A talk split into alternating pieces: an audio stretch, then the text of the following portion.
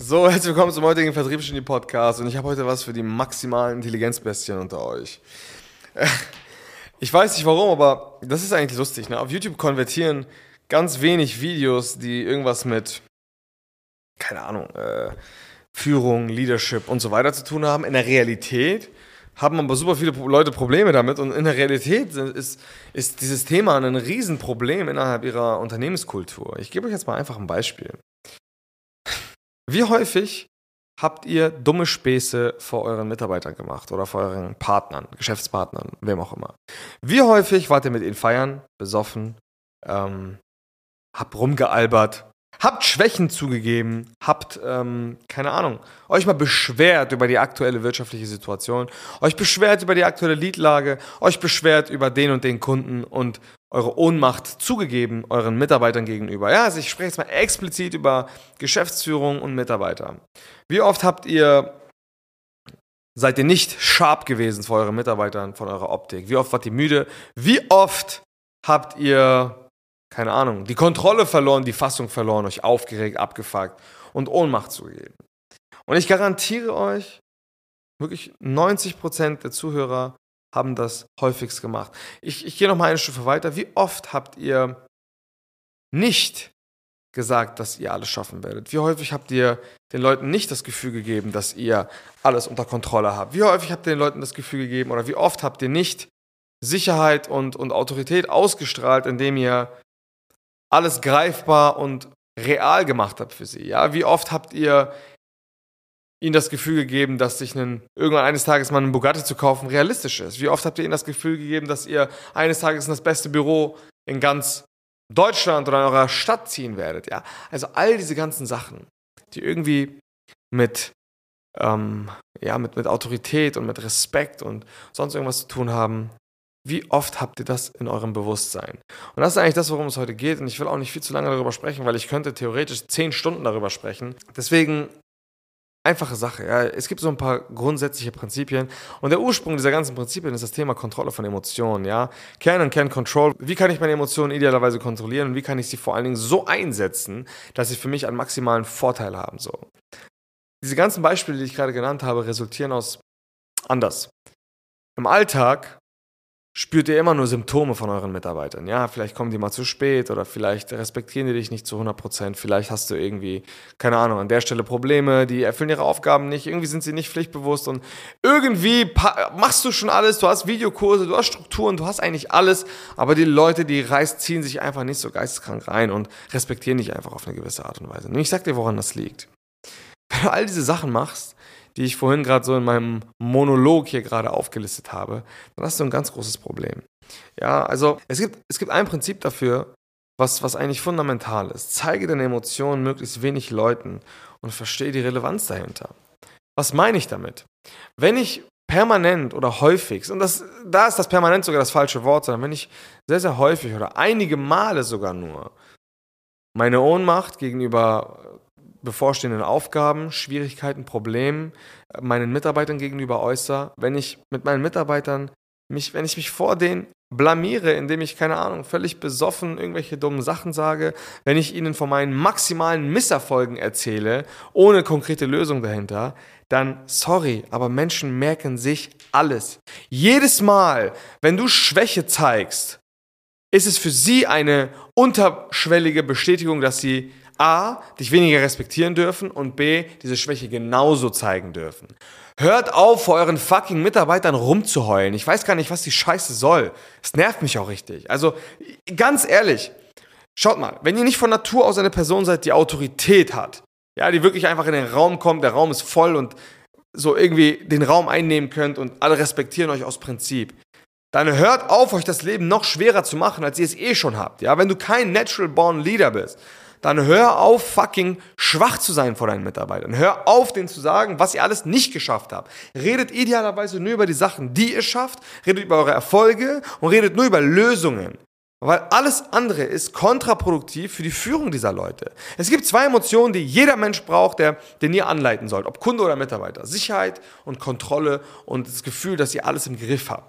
Ja, wenn ihr diese Gefühle nicht transportiert bekommt, sorry, dann wird's nichts. Ja, und das, sind, das ist auch keine Sache, die man so irgendwie von Natur aus mitbringen muss, sondern das hat einfach was damit zu tun, welche Seiten von mir zeige ich und welche nicht.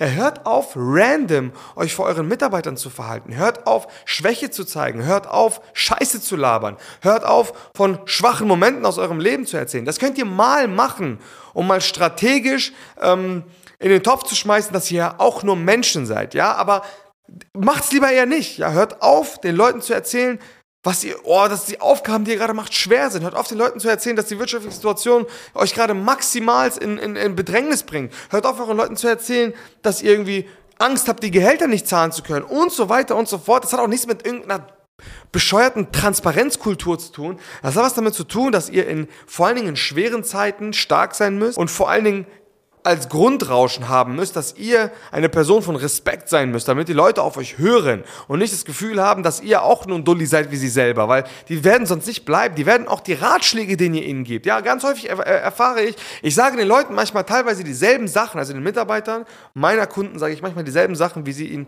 bereits vor zwei, drei, vier Monaten gesagt haben. Bei mir hat es eine ganz andere Durchschlagskraft. Warum? Weil die sich den Ruf vorher schon aufgebaut haben, dass sie auch ab und zu mal absoluten Unsinn erzählen, dass sie sowieso vieles nicht im Griff haben und der Kontext dafür ist einfach nicht da. Das ist immer das, was ich sage, Mann. Die Bahn muss erstmal sauber sein, bevor man da vernünftig die Kugel drauflegen kann. Das bedeutet konkret, hört auf. Hört auf zu denken, dass es, mit einer, dass es irgendwas mit Transparenz gegenüber den Mitarbeitern oder gegenüber anderen Menschen zu tun hat, wenn ihr euch permanent irgendwie abfuckt, eure schlechten Seiten zeigt, Schwäche zeigt, Probleme aufzeigt und so weiter. Merk dir einfach, 95% deiner Zeit oder deiner Worte sollen positive Dinge über euch oder für euch oder mit euch bringen. Das bedeutet kein Bullshit-Gelaber mehr. Das ist sehr, sehr wichtig. Ihr dürft nicht allen Leuten alle Facetten von euch zeigen. Das ist kontraproduktiv. Dann kommen wir noch zu einem weiteren Punkt, der das ganze Thema fördert. Ich weiß ja, woran das liegt. Es liegt halt daran, dass man grundsätzlich als Unternehmer ähm, ein sehr unausgeglichenes Leben führt. Man hat sehr wenig Zeit, wenig Schlaf und so weiter und so fort. Deswegen der Ursprung ist das Thema Emotionen kontrollieren. So, merkt euch einfach grundsätzlich eine Sache. Egal was passiert, es muss irgendwie weitergehen. Egal was passiert, die Erde dreht sich mit euch oder ohne euch einfach weiter. Ein wahnsinniger Fact ist eigentlich, ich weiß gar nicht, ich glaube, es war von Seneca oder von Epictet, ähm, einem der größten Denker der Menschheit oder der, der, der menschlichen Historie. Ähm, sinngemäß das Zitat, in der Vorstellung ist alles schlimmer als in der Realität. Die meisten Menschen leiden in ihrer Vorstellung schlimmer, als sie in der Realität leiden. Und das ist auch so. Ich habe das ganz häufig erlebt. Ja, manchmal blamiert man sich und denkt sich so, fuck, ich kann da nie wieder mehr hingehen in diese Masse. Die harte oder die schöne Realität ist eigentlich, das ist den Leuten, die vergessen das nach drei Tagen. Und die, die es nach drei Tagen nicht vergessen haben, die brauchen vielleicht zwei Wochen und dann ist das Ding durch. Ja? Also in unserer Vorstellung sind alle Dinge schlimmer als in der Realität. Ja, in der Realität können wir alles verkraften auf eine, auf, auf eine gewisse Form. Es gibt sogar Menschen, ja, ich will jetzt nicht sagen, es versteht mich nicht falsch, der Verlust von geliebten Menschen ist sehr schlimm, ja, und jeder leidet da auf seine eigene Art und Weise. Ähm, es gibt aber zum Beispiel Völker, die feiern und die lachen, wenn sowas passiert. Es in ihrer Kultur einfach anders verankert ist. Was ich damit sagen möchte ist, unsere gesamten Reaktionen, ich spreche jetzt mal eher von herkömmlichen Rückschlägen, wie zum Beispiel irgendwie schlechte Monate, Engpässe, Mitarbeiter, was auch immer. Die meisten Dinge sind in, der, sind in der Vorstellung schlimmer als in der Realität. In der Realität kannst du alles irgendwie lösen, ja. Und du machst dir das Leben nur schwerer, wenn du dich darüber abfuckst oder Negativität in dein Leben reinlässt. Der Boden fängt dich in jedem Fall immer irgendwie auf. Und das ist einfach ein sehr, sehr mächtiges, eine sehr, sehr mächtige Werkseinstellung, die ihr haben solltet oder die man benötigt einfach auch, um dieses unternehmerische Karussell, dieses unternehmerische Auf und Ab einfach besser handeln zu können. Und ein weiterer Punkt, es gibt immer diese ganzen spirituellen Leute, die erzählen dir irgendwas von Gesetz der Anziehung und so weiter und so fort. Ich, ich rationalisiere den ganzen Spaß jetzt einfach mal.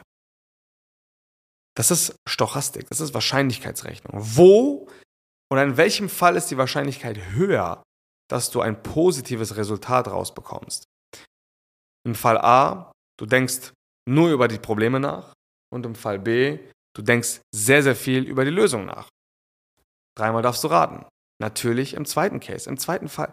Wenn ich 90% der Zeit nur über die Lösung nachdenke oder über Dinge, die ich möchte, die ich schaffen werde, die, die, Dinge, die einfach lösungsorientiert sind, dann ist die Wahrscheinlichkeit doch wesentlich höher, dass ich dann tatsächlich auch eine effektive Lösung finden werde. Im Vergleich zu, wenn ich mich permanent über Dinge abfacke oder Probleme sehe, es gibt so diese Problemphilosophen, die lieben es, drei Stunden lang ein Problem breitzutreten, ohne, ähm, ohne Lösung. Sorry, aber dann wird dieses Problem auch immer größer. Und das ist genau das gleiche wie mit, mit diesem anderen. Wenn du permanent in einem. Ihr müsst, euch, ihr müsst euch das so vorstellen.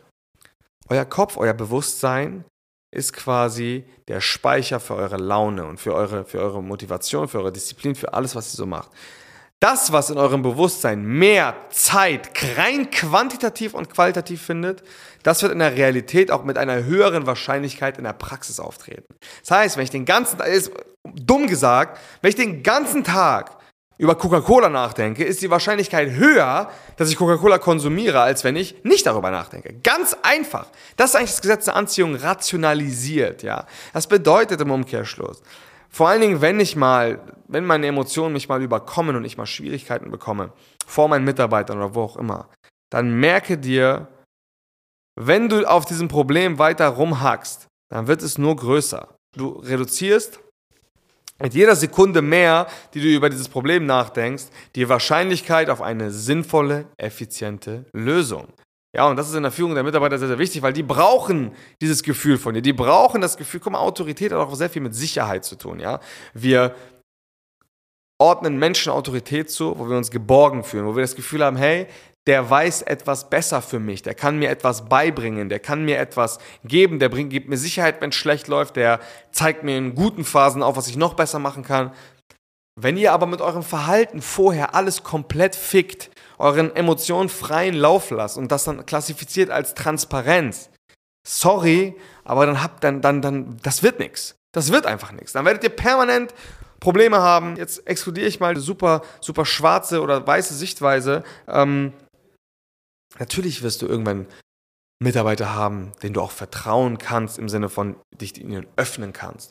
Aber das machst du dann strategisch und nicht aus Versehen, ja.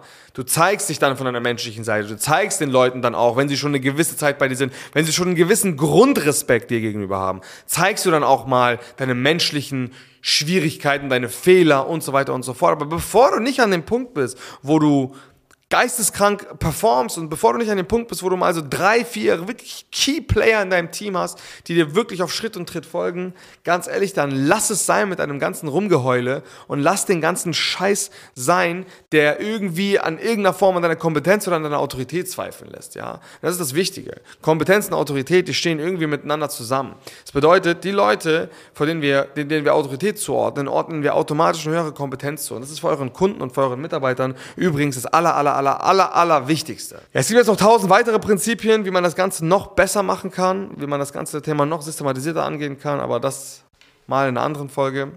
Ich hoffe, ihr könnt ein bisschen was mitnehmen. Bitte merkt euch einfach, ey, ich zeige mich einfach permanent von meiner besten Seite und kommuniziere auch quantitativ, lautstark, was gut ist und was super ist und was meine Erfolge sind und weniger, was du nicht kannst. Ja? In diesem Sinne, vielen Dank fürs Zuhören, viel Spaß bei der Umsetzung und bis zum nächsten Podcast, meine Lieben. Ciao, ciao.